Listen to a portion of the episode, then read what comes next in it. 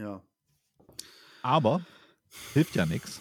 Ähm, wir sind Profis, wir gehen, wir arbeiten das durch. Speak for yourself. Labern Sie mich nicht mit Goethe an, sondern folgen Sie mir ins Klassenzimmer.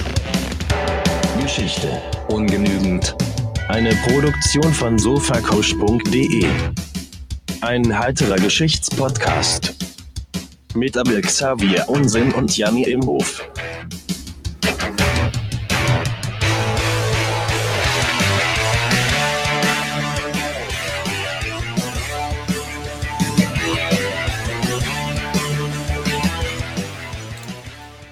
Hallo und herzlich willkommen zu Geschichte ungenügend, dem heiteren Geschichts- und Popkultur-Podcast mit dem hardest working man im Podcasting-Business, Abel Xavier Unsinn. Schönen guten Tag, ich schwitze schon. Ich bin ähm, wirklich froh, dass du heute die Zeit für mich gefunden hast und nicht auf deinen vielen Sidegigs unterwegs bist oder als Kölner Erzbischof schon äh, angeheuert wurdest. Äh, mein Name ist Janni und ich erzähle Abel und euch jede Woche eine Episode aus der Weltgeschichte. Mal länger, mal kürzer, mal heiter, mal ernster. Und Abel weiß aber in jedem Falle nicht, was ihn erwartet.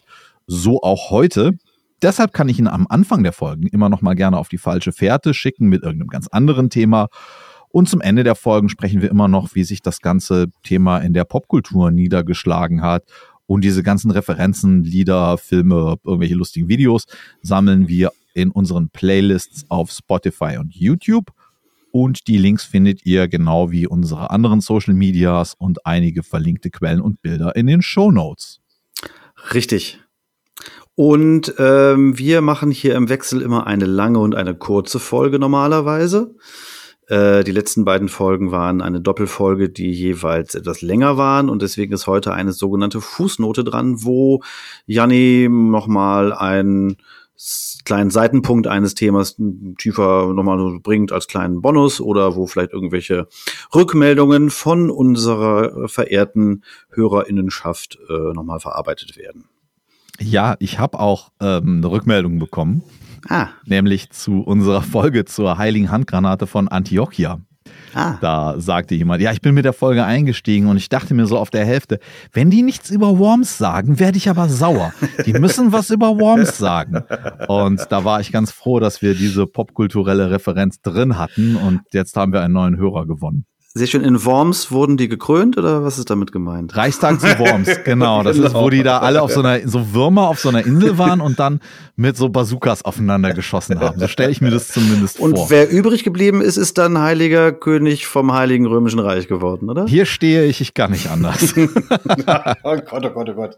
Ja, schlimm. Ähm, auch in unseren Show Notes ein Battle-Link zu buymeacoffee.com slash ungenügend. Da könnt ihr uns ein koffeinhaltiges Getränk ausgeben, wenn euch das gut gefällt, was wir ihr machen und ihr ein bisschen was extra auf der hohen Kante zu liegen habt. Wenn nicht, dann besser nicht, ne? Und bevor wir heute zur eigentlichen Fußnote kommen, habe ich nochmal, ja, eine Fußnote zur Fußnote zur Fußnote aus der wunderbaren Welt der Archäologie. Mhm. Nämlich hat ein Team des Bayerischen Landesamts für Denkmalpflege in einem Ort in Franken zwei Gräber aus der Merowingerzeit, also so rund 6. Jahrhundert christlicher Zeitrechnung, ausgebuddelt und das Besondere an diesen Gräbern sind die reichen Grabbeigaben. Ah. Das ist eine männliche Leiche und eine weibliche Leiche. Der Mann in voller Rüstung und Bewaffnung und allem Zip und Zap. Und die Frau, hier kommt's, Schmuck und alles und ein eiserner Klappstuhl. Ach. Ja. Warum ein eiserner Klappstuhl? Äh, Zitat aus dem Artikel im National Geographic, wo ich das aufgeschnappt habe. Eine These ist, dass der Klappstuhl im Sinne seines Sella Curulis ein zu Lebzeiten ausgeführtes Amt repräsentiert. Ein solcher sogenannter kurulischer Stuhl stellte im antiken Rom eins der bedeutendsten Amtszeichen dar und war Menschen mit viel Macht und Ansehen vorbehalten. Metallener Klappstuhl. Ja, Metall damals sehr teuer. Ja, und ist selten. dann war das dann sowas wie die, wie die, wie die, die, die, die, die wandernde Richterin quasi. Die zog dann durch die Gegend und hatte dann immer ihr Insignium, ihren tollen Richterstuhl dabei. Zitat geht weiter. Allerdings stammen die meisten Klappstühle des Frühmittelalters aus Frauengräbern und gerade aus der Merowingerzeit sind laut BLFT, also bayerisches, ja, bayerisches Landesamt für Denkmalpflege, bislang keine weiblichen Amtsträgerinnen überliefert. Bislang. Mein Hot Take, die Dame war Hardcore-Wrestlerin, denn der äh, stählerne Klappstuhl ist ja ein gängiges Werkzeug im Hardcore-Wrestling und nicht nur da. Ja. Ja, und damit wir noch in der, auch noch in der Spooky Season bleiben, verlinke ich nochmal ein Match zwischen Vader und Cactus Jack vom Halloween Havoc 1993. Da gibt es auch Klappstühle im Einsatz. ist nichts für schwache Nerven. Aber ich musste, ich musste einfach irgendwie wieder an das eine denken, wo ich gar nicht dauernd denke, als ich diese Klappstuhlmeldung äh, gelesen hatte. With a steel chair! ja, Entschuldigung. Schön. Ja, war ein bisschen albern. Hattest du noch was gehört? Hat sich bei dir jemand zurückgemeldet?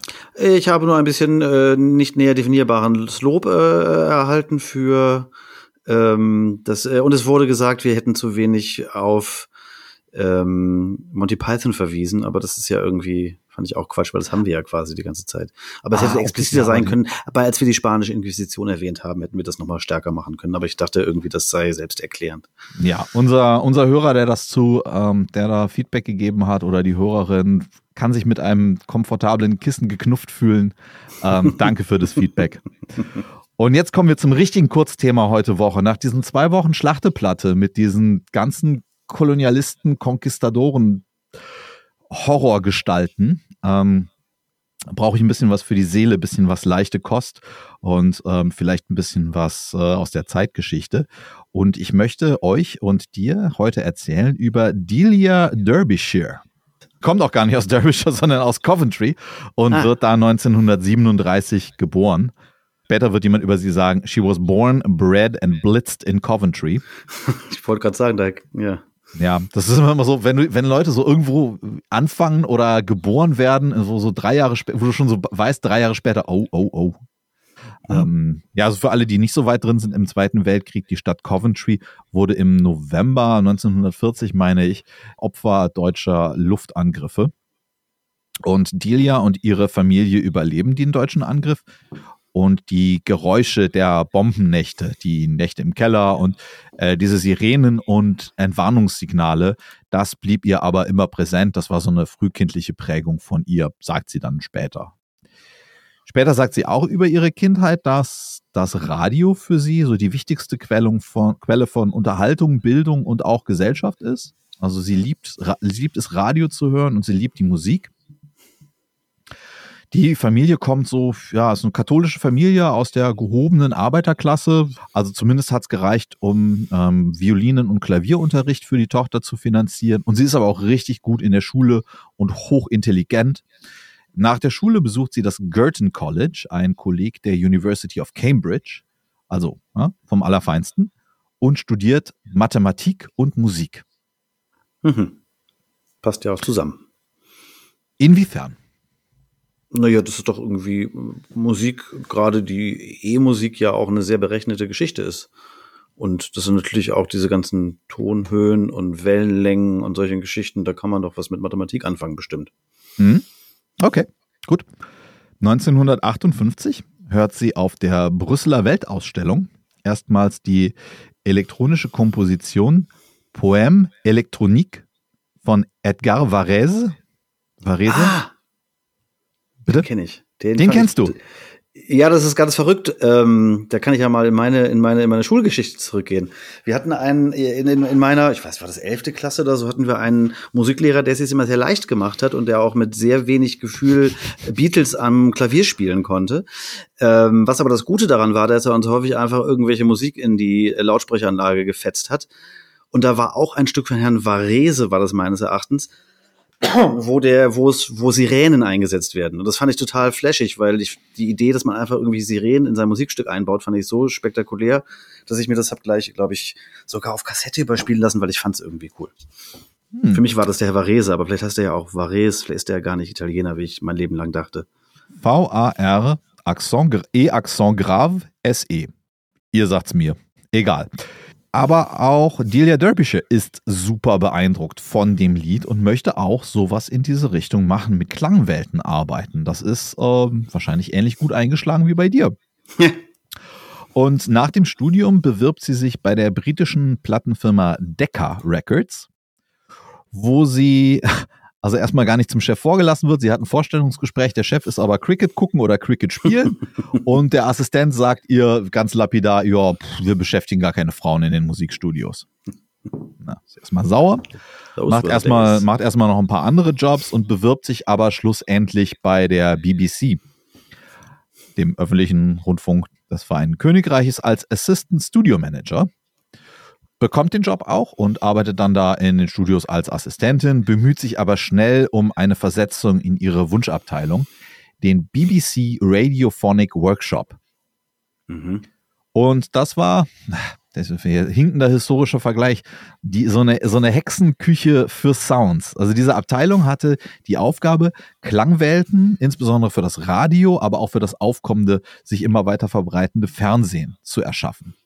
Also das also. sind dann die Leute, die da mit den Kokosnützen sitzen, um die Pferdegetrappel nachzumachen, oder sind das eher die Leute, die die Jingles basteln? Sowohl als auch. Es geht von ah. bis. Also du hast okay. da, glaube ich, tatsächlich, es gibt, glaube ich, auch so eine BBC Library aus irgendwie 100.000, früher waren es Schallplatten, aus 100.000 Tönen, wo halt eben wirklich sowas nachgebaut wird, was dann eben im Archiv ist und dann, ja, okay, wir brauchen jetzt hier viktorianische Kutsche und so weiter. Oder hier Fußballchants oder aber eben auch die Vertonung der ganzen BBC-Sendungen. Das war ja. auch deren Job. Delia Derbyshire widmet sich dem Ganzen insbesondere vom, vom Standpunkt her der, der elektronischen Musik, elektronische Klangwelten. Das kommt gerade auf. Sie arbeitet mit so Dingen wie Oszillographen, wo du eine ähm, ich mache jetzt hier gerade so eine Wellenbewegung mit dem Zeigefinger nach. Könnt ihr euch bestimmt vorstellen, habt ihr bestimmt auch schon mal gesehen. Und wenn man dann an ähm, so Knöpfen dreht, verändert sich die Schallwelle. So, so viel vom Laien erklärt. Ich werde im Nachgang nochmal einige Videos von ihrer Arbeit auch verlinken. Die gibt es nämlich, wo sie genau erklärt, was sie macht. Das macht sie viel besser, als ich das je könnte. Deshalb guckt es dann warum im tut nach. sie das? Warum muss sie die Oszillographen verkleinern oder vergrößern, damit es genau. macht? Ton, Tonhöhe, die Art des Tons, also es sind so zwei, zwei Sachen. Einmal nehmen sie real existierende Klänge, die dann manipuliert werden. Ah, okay. So zum Beispiel, und daher kommt, du kennst vielleicht den Ausdruck im ähm, in der Musik einen sogenannten Loop. Mhm. Wenn eine Tonfolge irgendwie durchläuft. Und dieser Loop ist tatsächlich ein Ton, eine Tonbandschleife, die auf einem Tonbandgerät einfach die ganze Zeit durchläuft. Und dann hat sie da sechs, sieben Tonbänder nebeneinander, wo sie die einzelnen Loops aufeinander einspielt. Und dann hat man beim einen zum Beispiel, was weiß ich, irgendwie, nehmen, nehmen wir die Kokosnüsse. Einmal so zwei Kokosnüsse, donk. Ja. Wenn sie das aber schneller abspielt, dann macht es irgendwann nur noch dick. Und dann macht es dick, dick, dick, tick, dann lässt ihr das halt schneller durchlaufen. Dann hat man schon mal hier den, die Achtelnoten äh, schon ja, mal laufen. Ja, ja. Und dann und, liest jemand und den macht man langsamer, dann hat man da irgendwie so einen Bass oder solche Geschichten. Genau, ja. ja. ja. Und das Verstehe. ist nämlich genau dieses Verhältnis zwischen Musik und Mathematik. Und sie nutzt diese neuen technischen Möglichkeiten und sie ist sehr schnell hoch angesehen in der Abteilung, macht da einen Impact mit ihrer Ambition. Sie arbeitet unheimlich akribisch und sie hat eine riesengroße Experimentierfreude. Das Ganze ist notwendig, weil es den Synthesizer noch nicht gibt. Der ah. kommt erst kurze Zeit später, 1964, stellt Herr Moog, glaube ich, sein erstes so richtig bedienbares Gerät der Weltöffentlichkeit vor. Ach, der Herr Moog ist auch der, der es aufgebracht hat. Das ist nicht nur das, was in den 70er Jahren die ganzen Bands sich dran ein runterorgeln, sondern der hat es wirklich erfunden. ja, sie haben sich auf dem Roland eingeorgelt, ähm, ja. aber der Moog war einer der, ähm, ich weiß ist wohl, ich glaube, das ist häufig auch so eine, ja, so die so eine, so eine Erfindung, die an unterschiedlichen Orten der Erde zu unterschiedlichen Zeiten auch gemacht wurde. Aber der Herr Moog hat, glaube ich, so den ersten serienreifen mhm. Synthesizer gemacht. Dementsprechend musste sie vor, vorher viel mehr händisch arbeiten. Und wir, machen, wir müssen es jetzt mal ganz konkret machen. Und das ist auch der Aufhänger für heute. Sie bekommt das Briefing eines Komponisten, den ich mir jetzt hier irgendwie, den vergessen wir jetzt mal, den habe ich mir jetzt gar nicht aufgeschrieben, für die Titelmusik einer neuen Fernsehserie der BBC. Sie bekommt mhm. einige Notizen, wie das ganze Stück zu klingen hat, also so eine Art Briefing. Zitat aus einem äh, Artikel über sie mit dem Titel The First Ladies of Sound. Für das Zitat, für das Thema verwendet Derbyshire auf virtuose Weise zwölf Oszillatoren, die sie auf Tape aufzeichnet loopt und zu neuen Effekten verfremdet. Jede Note ah. in diesem Stück wird hierzu einzeln geschnitten und auf eine Bandspule gelegt. Also, das heißt, das ist für dich die erste elektronische Musik quasi dann, ja? Du hast jetzt gerade immer noch nichts gehört, ne? Jetzt kannst du wieder was sagen. Nein, ich habe nichts gehört. Okay, super. so, wir machen, ich, ich, dann stecke ich hier nochmal ein. So, und ich hoffe, dass wir jetzt nicht ähm, hier abgemahnt werden oder so, wenn ich ein bisschen von diesem Track mitbringe, denn ich bin sehr gespannt, ob du es erkennst.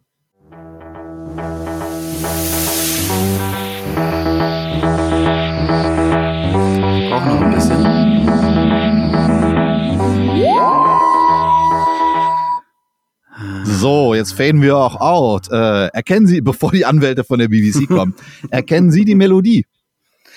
Nee, ich habe nur Vermutungen, weil ich ich habe nie Doctor Who gesehen, aber das würde zu Doctor Who passen. Das ist das Doctor Who-Theme, ganz genau. Delia ah. Derbyshire hat 1963 gefrickelt und gefrickelt und, und, und oszillographiert bis zum geht nicht mehr und herauskam dieses, äh, am Anfang, du hast natürlich wirklich einfach so eine, so eine sehr spooky Bassline. Da deng, da deng, da deng, da deng, und dann mhm.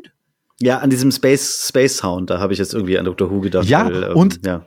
Im Prinzip ist sie auch eine der Erfinderinnen dieses Space Sounds. Also das wird halt darüber mit Space assoziiert. Das hat eine unglaubliche Tragweite. Vorher gab es natürlich auch Science-Fiction-Filme, aber womit waren die unterlegt?